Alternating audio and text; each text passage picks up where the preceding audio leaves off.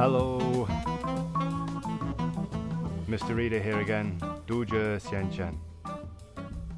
I'm going to talk to you today about idioms in English, special expressions, but ones involving uh, nationality or different countries.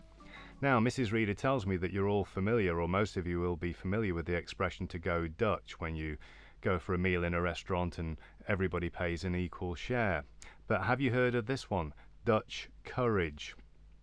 That means to um, have a drink of something alcoholic before you do something that you think requires you to be brave or to be confident. Some people need some Dutch courage before they get married, but okay, I'll leave that for another time. Another one, it's all Greek to me. That is used when somebody hasn't got any idea of what you're talking about.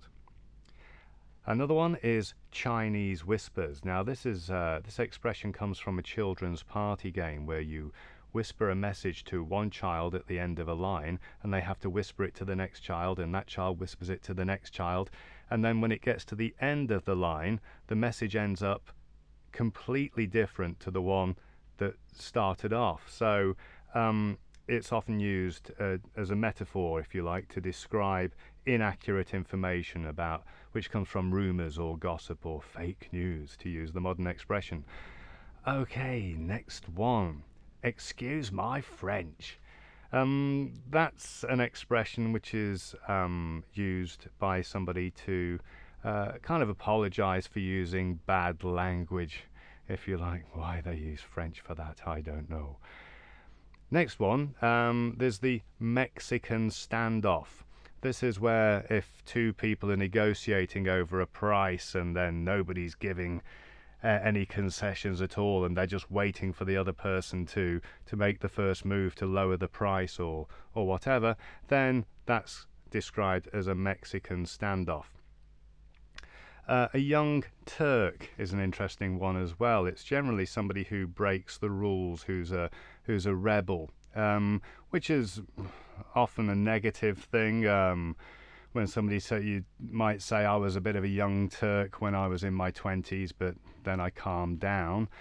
In artistic circles, it has a much more positive meaning. However, it um, in jazz circles, for example, if we've got some new musicians coming through who are breaking the rules, uh, some young Turks, then it, it can be seen as something positive because they're they're taking the music in different directions.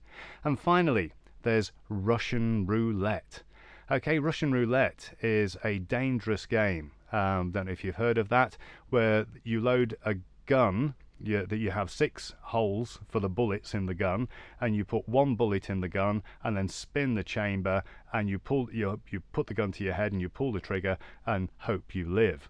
Okay, so it's a very dangerous game. Well, that's used metaphorically in English when people uh, are describing somebody behaving dangerously, recklessly, when people aren't being careful enough. So, for example, in the current coronavirus situation, some people have accused the government of playing Russian roulette with people's health because of the of the policies.